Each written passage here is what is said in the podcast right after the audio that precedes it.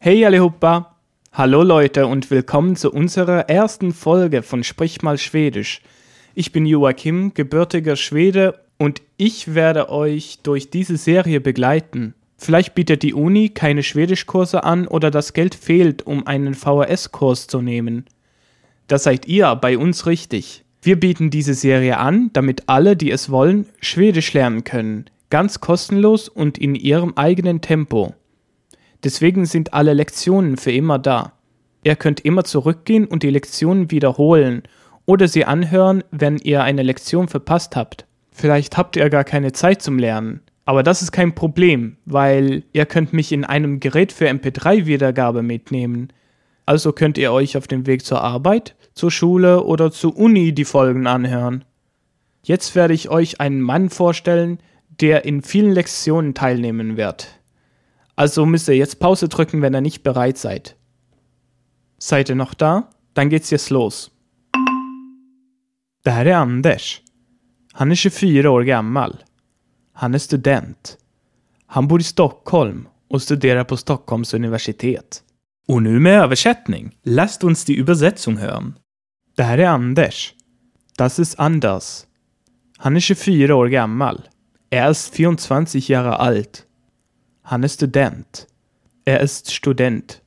Han bor i Stockholm och studerar på Stockholms universitet. Er wohnt in Stockholm und studiert an der Stockholmer Universität.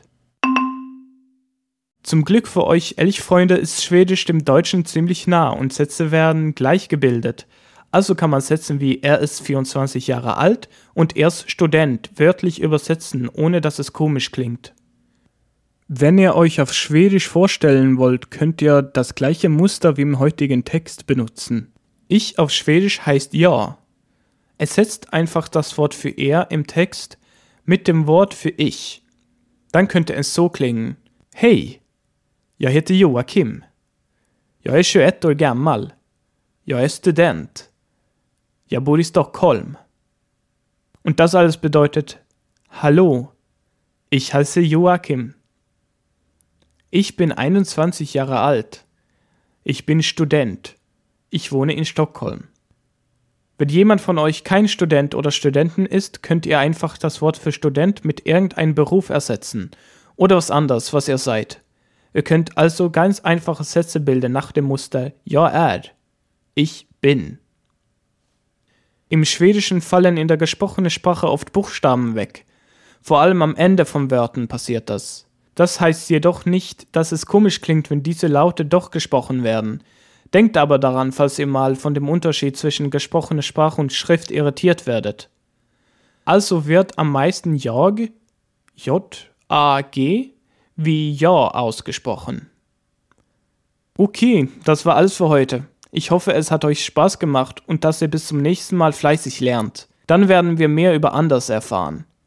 Also bis zum nächsten Mal. Schau mal bei sprichmalschwedisch.com vorbei für zusätzliches und interaktives Material für diese Lektion, Videos und weitere nützliche Hilfsmittel, um Schwedisch zu lernen und werde ein Teil der Sprich mal Schwedisch Community.